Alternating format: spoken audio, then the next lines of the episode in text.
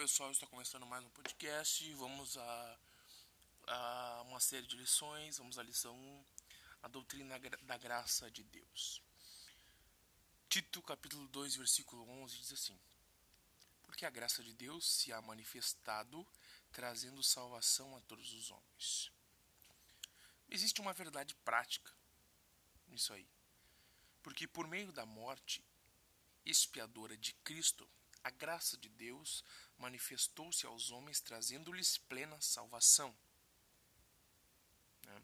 Romanos capítulo 6, versículo 1 ao 7 diz: Que diremos, pois? Permaneceremos, no pecado para que a graça seja mais abundante? O que, que o apóstolo Paulo diz aos romanos? Será que se nós pecarmos cada vez mais, a graça se abunde sobre nossas vidas? Aí Paulo mesmo responde: De modo nenhum. Nós que estamos mortos para o pecado, aquele que se batizou nas águas e aceitou Jesus Cristo e começou a fazer parte da igreja, agora está morto para o pecado. Como ainda viveremos nele? Paulo continua. Olha o que Paulo diz: De modo nenhum. Nós que estamos mortos para o pecado, como, como viveremos ainda nele? Olha só. Ou não sabeis que todos quantos fomos batizados em Jesus Cristo, fomos batizados na sua morte, ou seja, morremos junto com ele para o pecado. Olha só, de modo de, uh, que de sorte que fomos sepultados com ele pelo batismo na morte, para que com Cristo ressuscitou dos mortos pela glória do Pai. Assim andemos nós também em novidade de vida. Porque se fomos plantados juntamente com ele na semelhança da sua morte, também o seremos na sua ressurreição. Sendo que isto, sendo sabendo que isto que o nosso velho homem foi com ele crucificado para que o corpo do pecado seja desfeito, a fim de que não sirvamos mais ao pecado. Porque aquele que está morto está justificado do pecado. Interessante isso aí. Porque olha só, à medida que avançamos no estudo da epístola de Paulo aos Romanos, duas afirmações doutrinárias tornam-se evidentes. Primeira, o homem é salvo mediante a graça, e esse é fato mediante a graça, mediante o favor imerecido, mediante a crucificação de Cristo e a morte dele. Segundo, a graça não autoriza o crente a pecar, para que seja manifestada com mais profusão, pelo contrário, liberta o homem do poder do pecado. Vamos compreender um pouco mais a graça. A definição de graça vem do termo o termo graça, do original charis. É usado a cerca de 100 vezes nas epístolas paulinas. Destas, 24 aparecem apenas em Romanos. Aí você pode ver ali Romanos capítulo 1, capítulo 4, capítulo 5, capítulo 18 e vai embora. Romanos está cheio dessa definição da graça. Uh, na antiga aliança, o termo hebraico hazed corresponde ao sentido do Novo Testamento em diversas passagens, é traduzido por favor, misericórdia, bondade ou bondade amorosa, ou graça que procede de Deus. A palavra graça significa, também no Velho Testamento, para você entender, favor, misericórdia, bondade amorosa ou graça que procede de Deus. No contexto da doutrina da salvação, na palavra charis, do grego, do original, né? Charis, ela vai significar que é o dom ou um favor imerecido de Deus, mediante o qual os homens são salvos por meio de Cristo. Efésios capítulo 1, versículo 7, Romanos capítulo 3, versículo 24 e Tito capítulo 2, versículo 14. Mas tem algo maior, tem uma extensão, que é a extensão da graça. Estudar a respeito da graça de Deus, irmão, olha só, implica descrever os principais ramos da doutrina da salvação. O perdão, por exemplo, Atos capítulo 10, 43, a salvação, Tito capítulo 2, versículo 11, a regeneração, Tito capítulo 3, versículo 5, o arrependimento, capítulo uh, 1 de Atos, versículo, capítulo 11 de Atos, versículo 18. Né? Também fala sobre arrependimento em Romanos, capítulo 2, versículo 4. E o amor divino, que é João 3,16 e Romanos 5, 8. A graça de Deus é dinâmica, não somente salva, mas vivifica aquele que, aqueles que estão destruídos pelo pecado, capacitando-os a viver em santidade. É uma capacitação através da graça também. O capítulo 6 de Romanos mostra que a vida cristã requer santidade. Na igreja em Roma, muitos acreditavam que a salvação uh, é pela fé. Então, cada um podia fazer o que bem desejasse. Olha só o pensamento que eles estavam. Ah, se a salvação é pela fé, eu posso fazer tudo o que eu quero. Né? Não há lei, não há regra. Eu, eu só acreditar em Jesus, até só ter fé nele.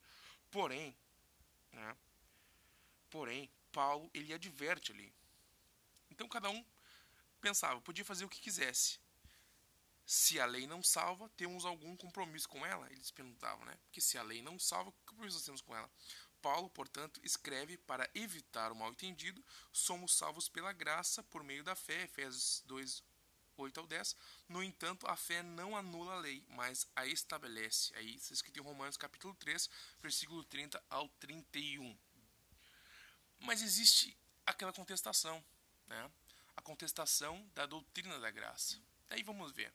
Havia duas correntes antibíblicas no período apostólico que procuravam contestar a doutrina da graça, que era o legalismo e o antionomismo.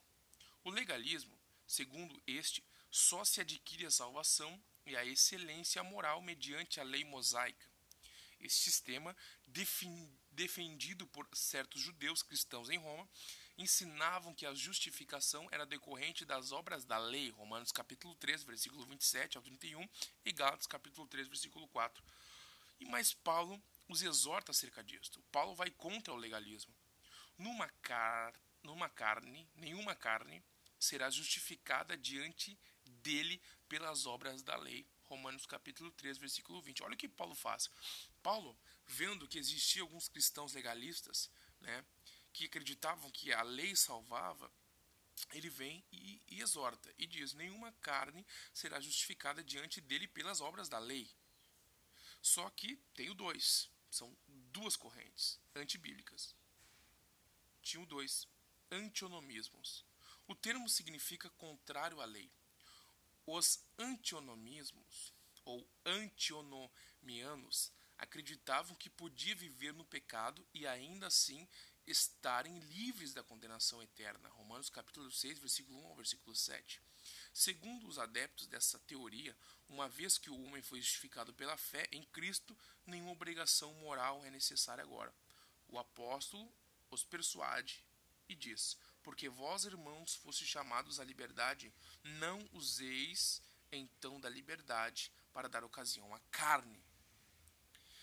Tinha o legalismo e o antinomiismo.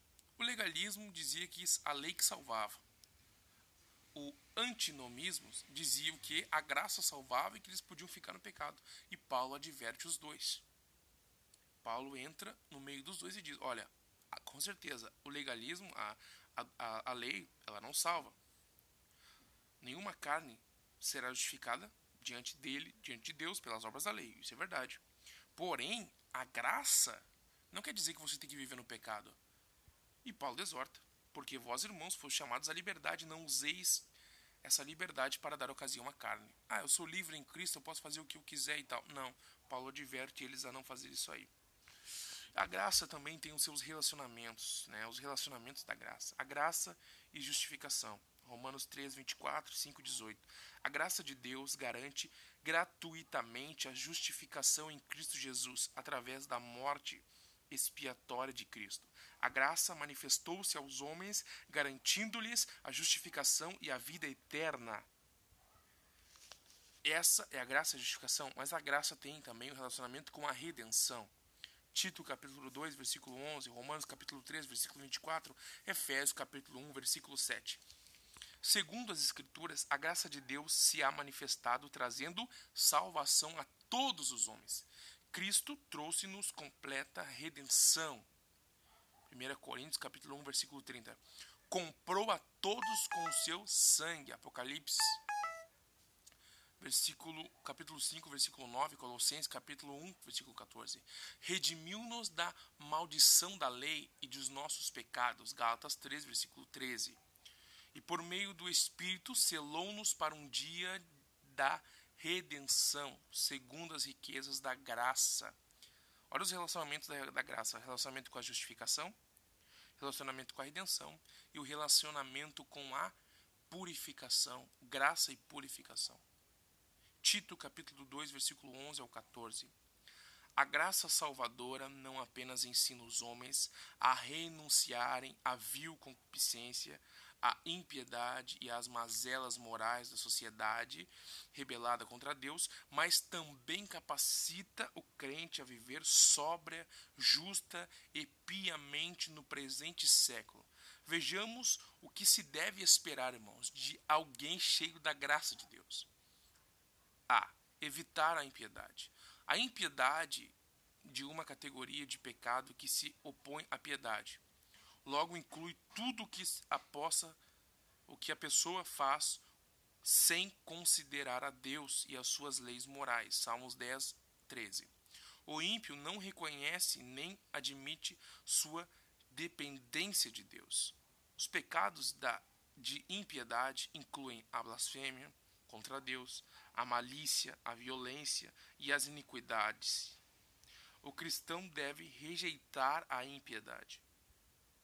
Tito 2,12 Pois os que negligenciam a piedade serão condenados. Essa é a palavra. Temos que evitar as paixões mundanas também. Não somente evitar a impiedade, mas também evitar as paixões mundanas.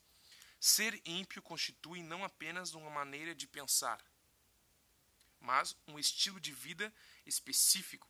Os ímpios são materialistas e sensuais. Segunda Pedro, capítulo 2, versículo 12 ao 14. E buscam as coisas que condizem aos seus apetites carnais. Romanos capítulo 1, versículo 18.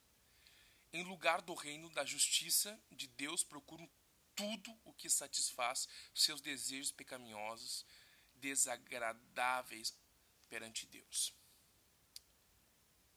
Viver também a vida sensata, viver uma vida sensata. A palavra sensato no original, soforênio ou, sopor, ou soporênio, quer dizer de mente sã, mente sobra ou temperante. Este termo se refere à prudência e ao autocontrole proveniente de uma reflexão criteriosa. O temperante é, é alguém que não se deixa dominar pela ansiedade, é alguém que pondera os seus atos e as suas respectivas consequências de acordo com a palavra de Deus. Também temos que viver justa e piedosamente. A graça de Deus possibilita ao crente ou ao cristão uma vida justa e piedosa diante de Deus e dos homens. O termo piedoso refere-se ao cristão ao cristão que, rever, que é reverente a Deus e que pratica o bem em todos os seus relacionamentos, tá? Aí você pode ver ali em Atos capítulo 10, versículo 2 ao 7, e 2 Pedro do 2 ao 9, capítulo 2, versículo 9. Uma pessoa piedosa tem como centro a vontade de Deus em todos os seus caminhos. Para concluir, nesta lição aprendemos que a graça de Deus é imensurável. Ela aspira, inspira e cultiva, santifica e transforma. Tudo isso vai muito além do que a lei confere, tornando a salvação da alma um empreendimento divino, embora mediante a fé seja necessária uma resposta positiva do homem. Efésios capítulo 2, versículo 8 ao versículo 9. Nós entendemos que a graça de Deus é um favor imerecido para a sua vida que a graça tem um relacionamento com várias situações na palavra, um relacionamento com a justificação, um relacionamento com a redenção, um relacionamento com a purificação. Entendemos também né, que existiam duas correntes que hoje existem em nossos mundos atuais. Tem aqueles cristãos que dizem que tem que ser legalista, que temos que seguir a lei, tem igrejas que guardam sábado tudo mais, e até criticam os irmãos que não guardam. Isso gera uma briga, e Paulo advertiu e foi contra o legalismo. Mas também tem o outro lado da história, a outra corrente também, que era o antinomismo, né, o antinomismo, que achava que a graça salvava de tudo, que podia pecar, que agora estava livre para fazer o que quisesse, porque já era salvo através da graça. E muitos jovens têm caído nessa mentira a graça salva, mas não, demos, não devemos andar no pecado. Amém? Um grande abraço a todos. Deu 15 minutos de, de, de, de áudio, mas espero que a sua vida seja edificada por esta mensagem. Um grande abraço a você e lembre-se, nós estamos juntos Denis Souza com você, trazendo palavras de esperança.